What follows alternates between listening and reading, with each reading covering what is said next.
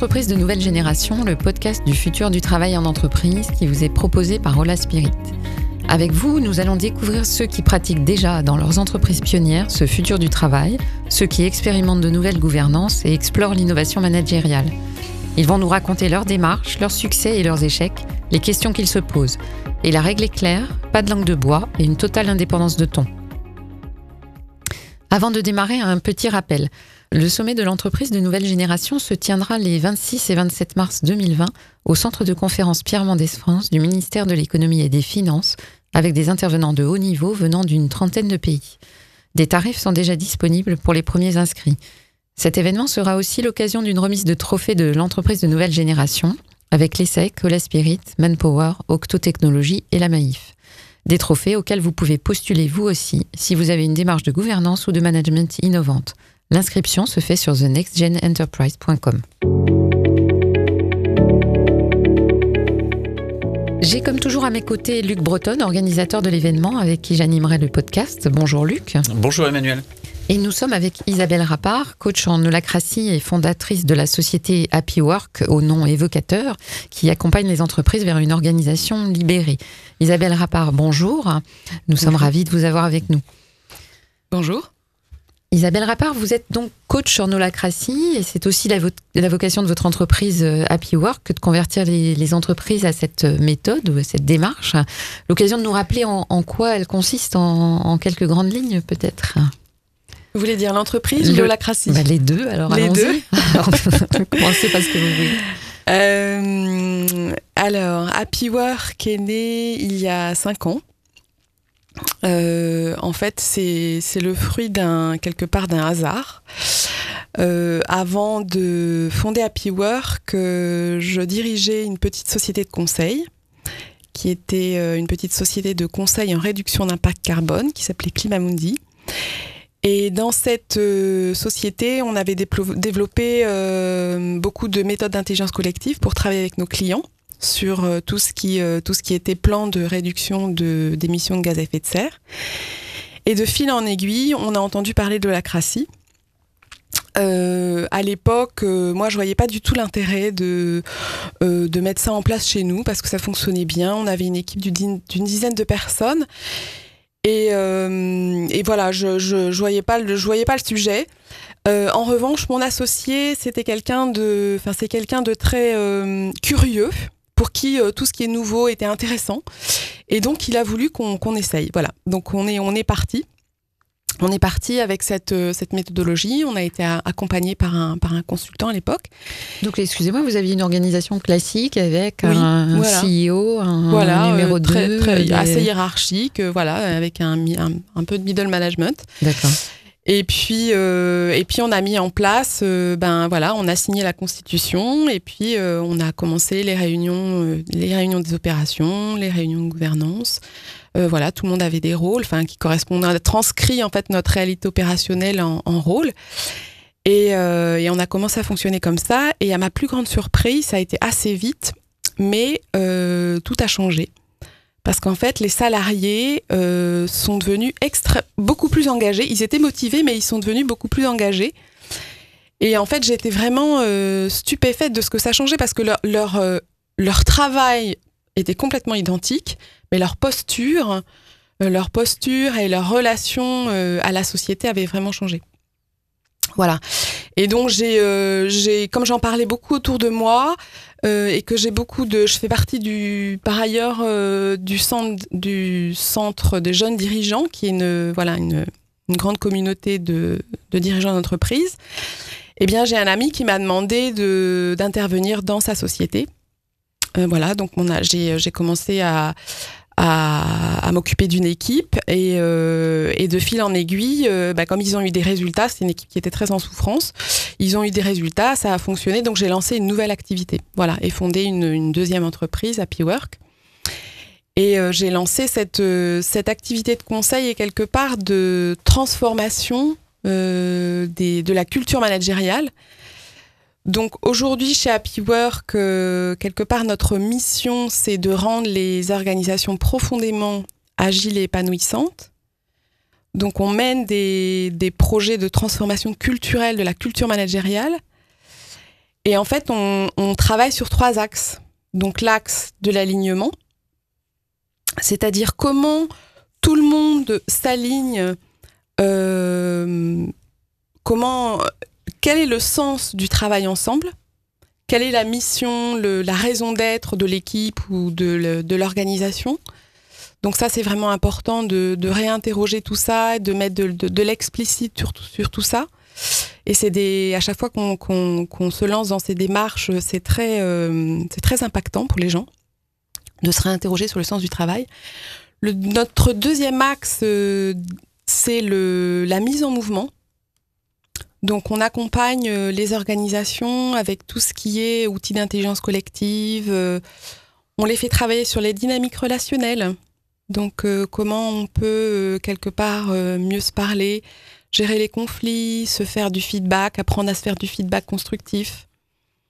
Voilà, et puis en, en, troisième, en troisième axe de travail, ben, on a quelque part le changement. Et là, on, va, on, on arrive avec des outils comme l'holacratie. D'accord. Voilà. Donc mmh. l'holacratie, en quoi c'est un changement, vous allez me dire?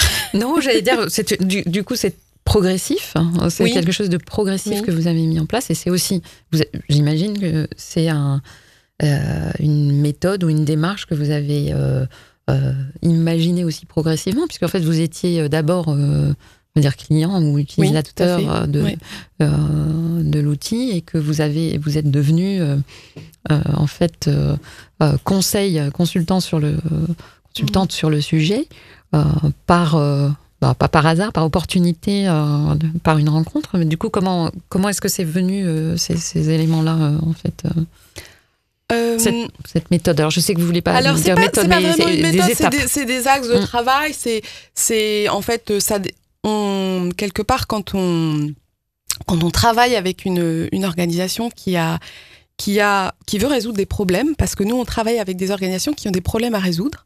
Donc, il y a des, des dysfonctionnements, ils ont des problèmes business, euh, et ils, ils font pas de l'holacratie pour faire de l'holacratie. Ils ont toujours des choses à résoudre. Euh, et on va leur proposer des, on va leur proposer des méthodes d'accompagnement, des, euh, des outils. Donc, ça peut être, ça, enfin, c'est pas forcément de l'holacratie.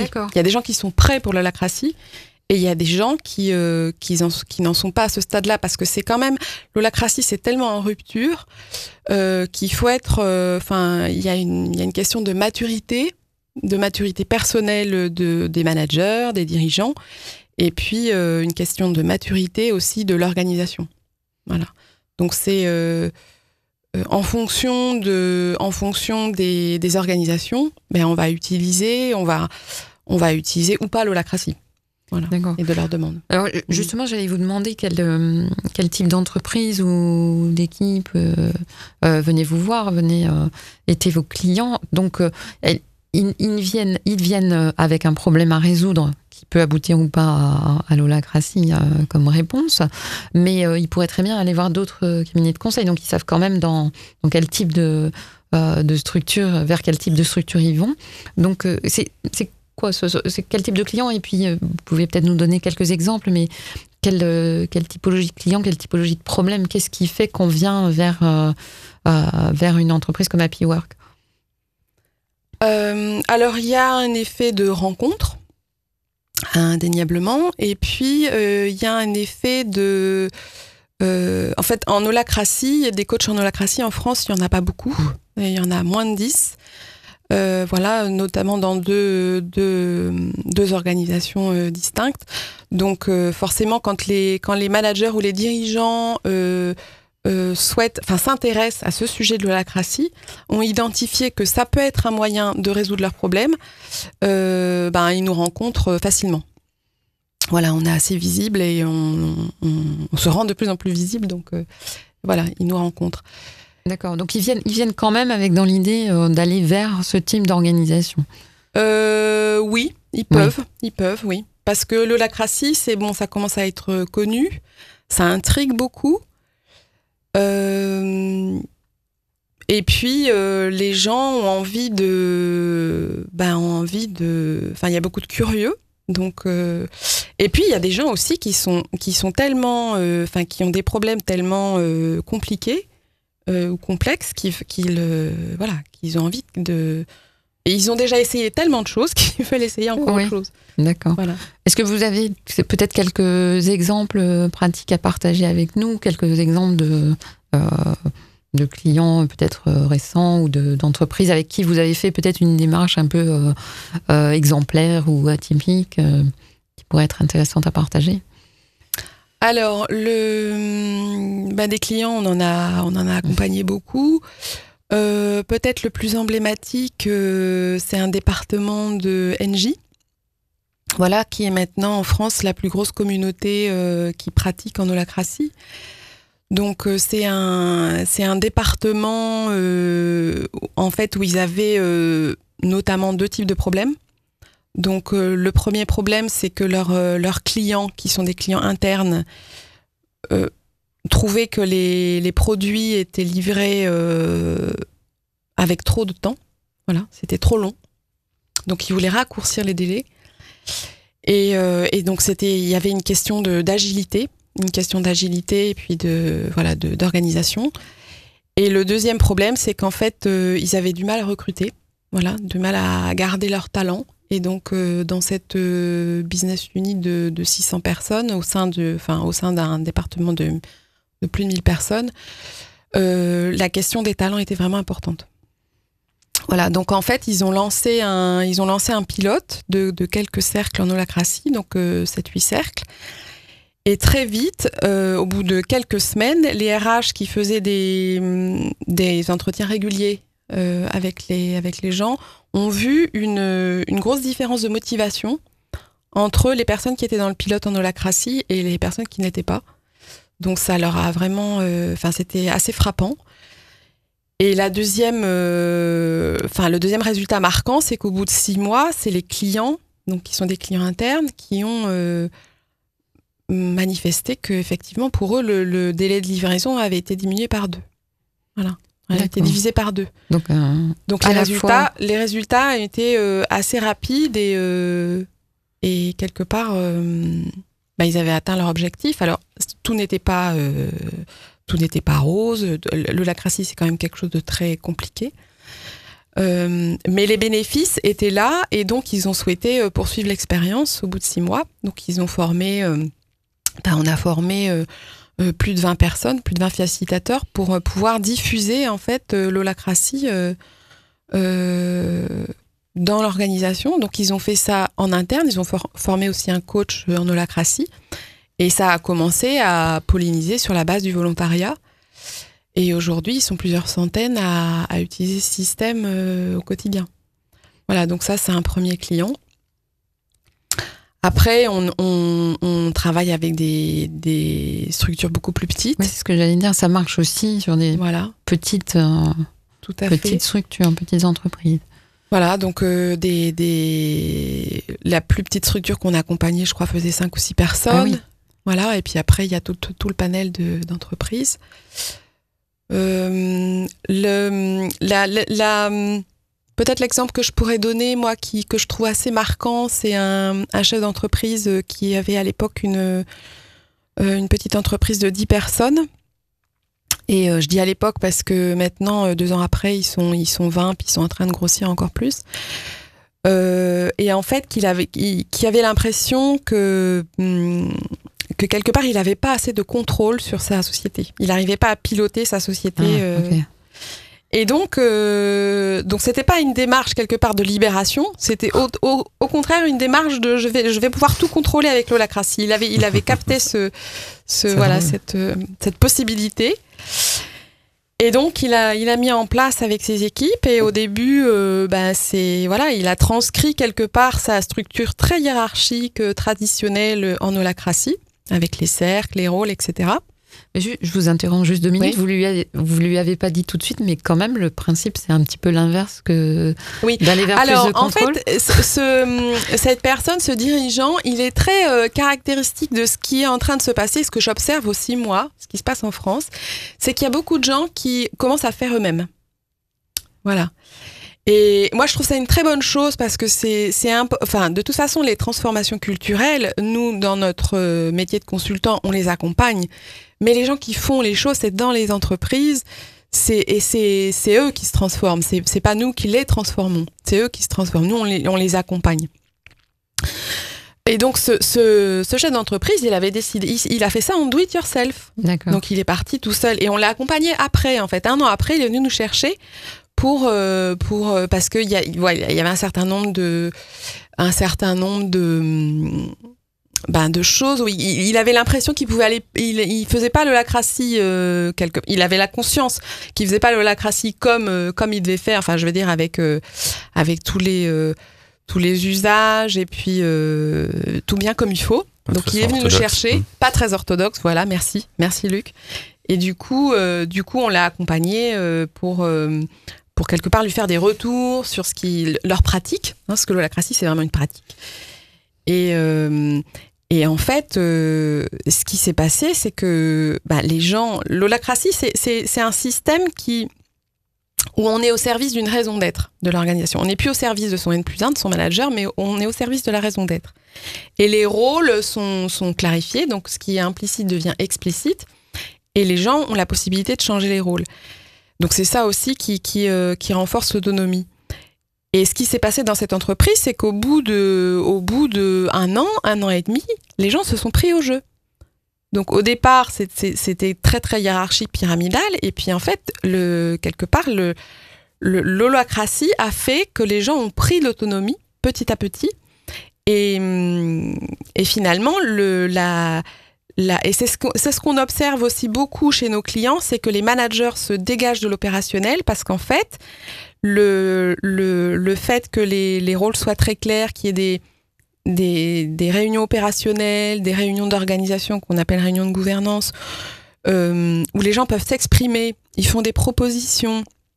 Et quelque part, tout est, est basé sur la sur l'idée de coopération, parce qu'on est tous en train de coopérer pour euh, pour atteindre la mission de l'entreprise.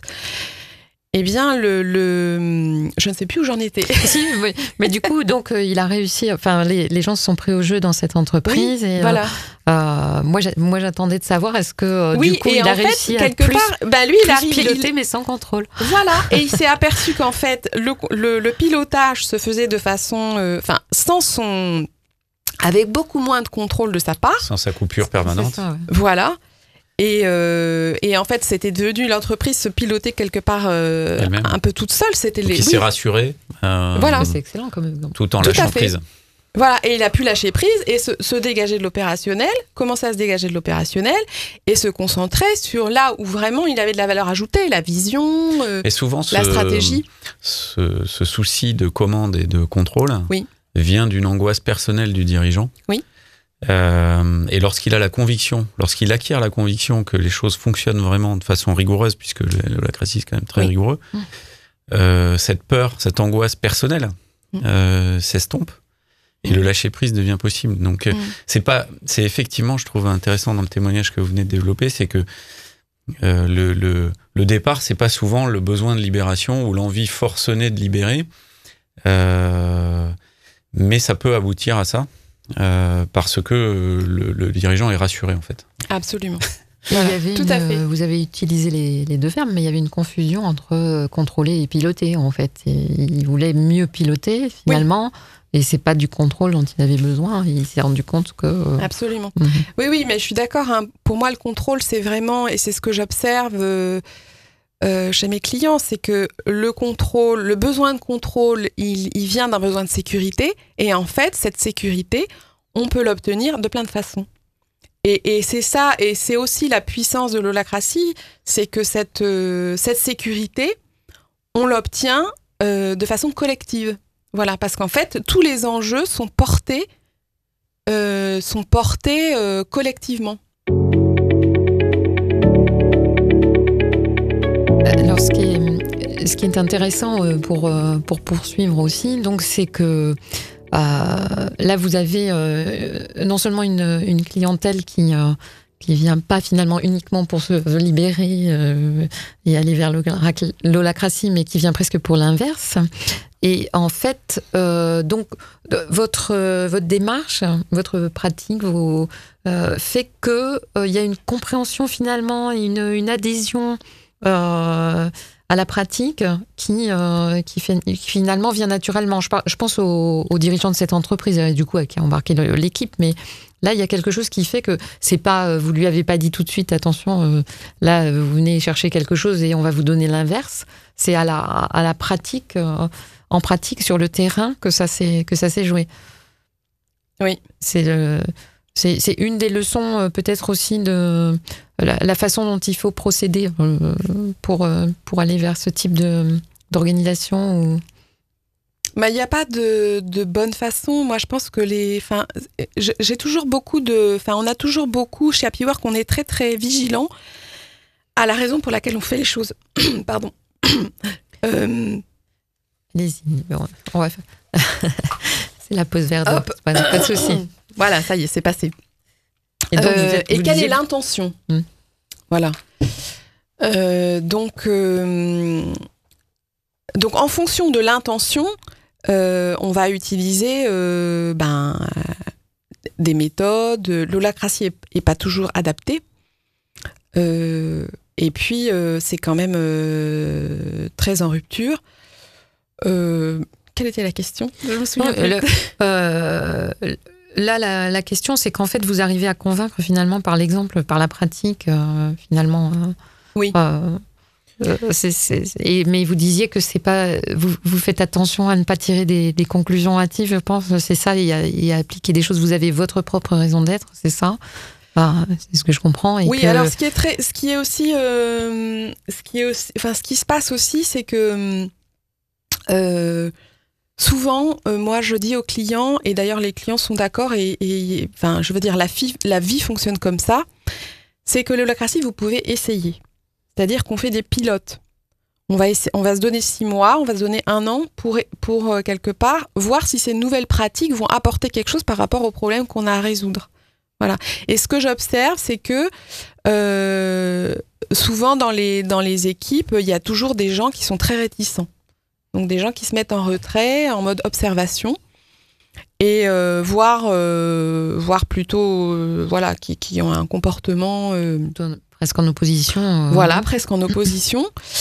Et ce qui est assez, ce qui est assez amusant, voire magique, c'est que la pratique étant tellement puissante, c'est qu'au bout de quelques semaines, ils se rendent compte qu'en fait, ça résout les problèmes ils peuvent s'exprimer, peuvent faire des propositions, qu'elles sont prises en compte et que le travail avance, que ça, que lève les obstacles, etc. Enfin, que ça amène plus de performance, plus de confiance. Et donc, euh, les, même les gens qui étaient sceptiques, souvent, on, on arrive à les embarquer parce que, enfin, c'est, c'est l'holacratie qui les embarque parce que la pratique fait, la puissance de la pratique fait que euh, leur, euh, leur, besoin de contribution, d'expression, d'efficacité. Euh, Finalement, elle lève ses propres blocages. Voilà, tout à fait. Ce que je retiens de, de ce que vous dites, Isabelle, c'est l'importance de d'itérer, d'essayer, mm. de par cette itération de trouver ce qui est adapté à son organisation, sa maturité, son contexte, de pratiquer donc beaucoup, hein, et que vous vous positionnez vous, Happy Work, en tant que facilitateur, catalyseur et, certainement pas d'inventer euh, la transformation de l'entreprise à sa place, puisque c'est elle qui doit en accoucher en quelque sorte. Ce qui m'intéresse dans ce processus, c'est de savoir comment, euh, quelles sont les qualités nécessaires pour faire ce travail de, catalyse, euh, quels, sont les profils que vous recherchez pour vous associer à, vous au sein d'Happy Work, et comment, par rapport à la méthodologie holacratique qui est très rigoureuse, très précise, qui est issue de l'agilité, qui inspire, qui s'inspire du Lean, du Scrum, enfin de, de Lean Startup, de méthodes euh, très précises, et qui sont finalement assez peu humaines dans leur, euh, dans leur description. Comment vous comblez euh, ou vous amenez cette dimension humaine? Donc mmh. les deux questions dans ma question, c'est les profils des, des associés d'Happy Work ou des, des consultants d'Happy Work, quelles sont les qualités que vous leur recherchez? Et que vous avez. Et puis, comment vous développez cette dimension humaine au-delà de la méthode qui, elle, est quand même assez froide euh, si on la lit euh, euh, techniquement, quoi. Voilà. Alors, dans votre question, il y a deux aspects. il y a effectivement l'aspect de quelque part du, du, du profil de l'accompagnant. Et pour moi, le profil de l'accompagnant, c'est vraiment et, la posture Absolument. la posture de coach. Mhm. C'est-à-dire que c'est toujours le client qui a les solutions. Et on est vraiment dans la confiance. Enfin, le, le- le coach, euh, enfin, le, le métier de coach, c'est vraiment d'être dans la confiance que le client a ses propres solutions. Mais qu'il ne le sait pas. Voilà. Il faut les Donc, on- révéler. il faut les révéler. euh, il vient chercher des autorisations. Donc, euh, donc quelque part, tout, tout ce qu'on va mettre en œuvre, c'est pour, c'est pour que le client trouve ses propres solutions. Donc, effectivement, nous, en tant que coach en holacratie, on apporte des, on apporte des méthodes, euh, des, quelque part des, des exercices, enfin des pratiques. Voilà. Mais euh, après, c'est vraiment important de s'adapter à chaque client.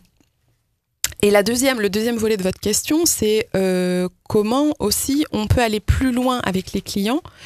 Enfin, comment on peut, on peut quelque part accompagner les, les gens qui décident d'adopter l'holacratie et aller plus loin que l'holacratie.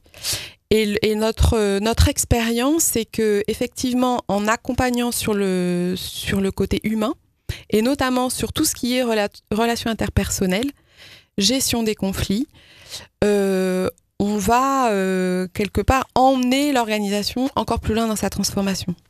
Donc c'est important de, d'avoir enfin de mener des de mener des actions pour euh, pour développer cette culture de la de l'écologie relationnelle.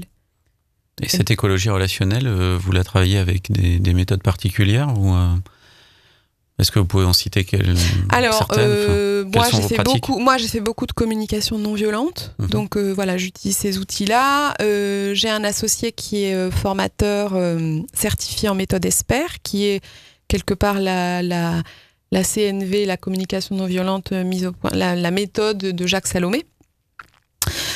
Euh, voilà, et puis on a des, on a nos, tous nos, nos coachs euh, chez Happy Work sont des gens qui ont fait beaucoup de développement personnel, donc ils ont, voilà, ils ont toute une palette d'outils à leur, à leur disposition. C'est important parce que dans le, en fait, dans la, dans l'accompagnement des, des organisations qui adoptent l'holacratie, la, le fait, enfin, la puissance de, la puissance de enfin, l'outil est fait de telle façon que il y a plein de, de tensions entre les gens, enfin, de, conflits entre les gens, qui se règlent parce que ce sont des conflits de rôle à rôle et ce sont des conflits qui viennent de ce que les choses sont implicites. Donc, quand on met de l'explicite, il y a beaucoup déjà de tensions qui, qui diminuent, beaucoup de conflits qui se, qui se règlent, mais il en reste d'autres. Voilà. Et puis, euh, quelque part, le, l'holacratie, c'est vraiment une organisation, c'est un type d'organisation où on demande aux gens et on apprend aux gens à être très adultes. Donc, on n'est plus dans des rapports euh, euh, enfant-adulte, enfant-parent, parent-enfant. Donc manager, manager, parent, enfant, mais on, vraiment l'idée c'est de c'est de devenir, euh, enfin que tout le monde devienne adulte. Et passer de la relation de subordination à une relation de père, en fait. De Voilà, tout à fait. PAIR. PAIR, oui, bien PAIR, sûr. et, et voilà. Et donc euh, c'est bon, c'est c'est c'est un long chemin, hein, on va pas se mentir.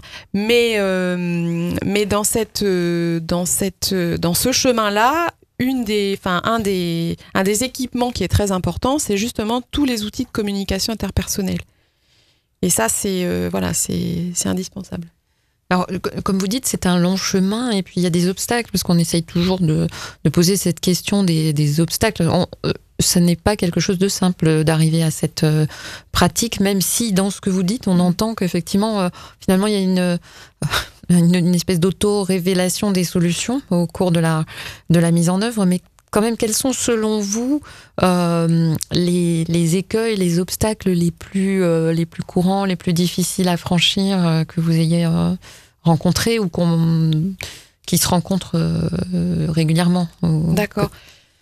Alors, on peut parler d'obstacles, on peut parler de facteurs clés de succès. C'est un Oui. peu la même chose. Oui, ça, ça vient avec, mais c'est Voilà. toujours plus dur de- de- Oui. d'exprimer les, Oui. les difficultés. Donc, Euh, alors, la, hum, bah, la première, euh, bah, moi je préfère parler de facteurs clés de succès parce que c'est vraiment, c'est important de les considérer.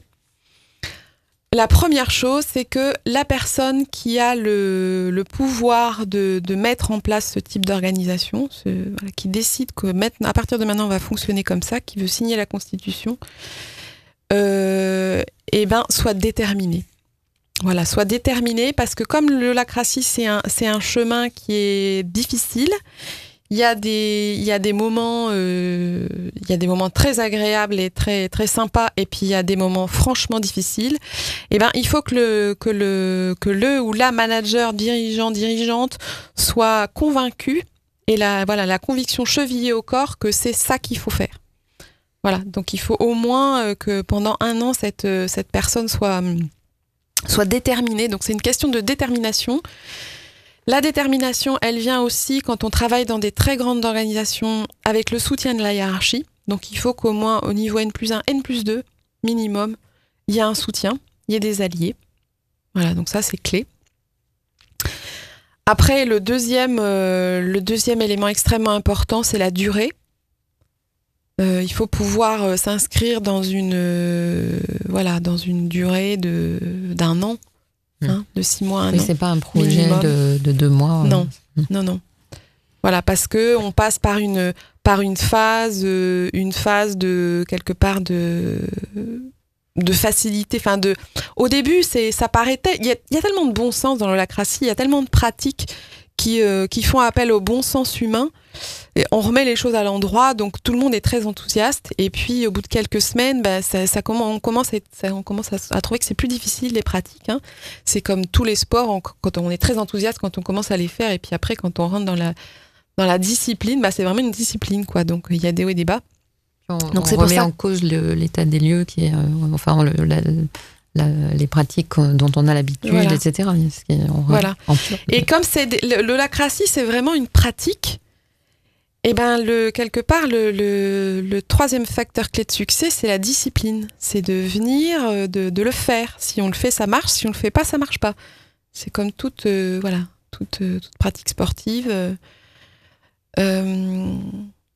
Voilà, donc c'est c'est euh, ça plutôt les, les obstacles. Hein. Les, trois catégories d'obstacles. C'est ça, finalement les facteurs Les 3D, la détermination, la durée, la discipline. voilà, mais ça fait ça fait une parfaite euh, conclusion. J'allais dire, on a à la fois les les facteurs de succès et les, mm. les obstacles qui vont avec. Donc euh, Isabelle Rappard, euh, merci beaucoup. Merci Luc Breton.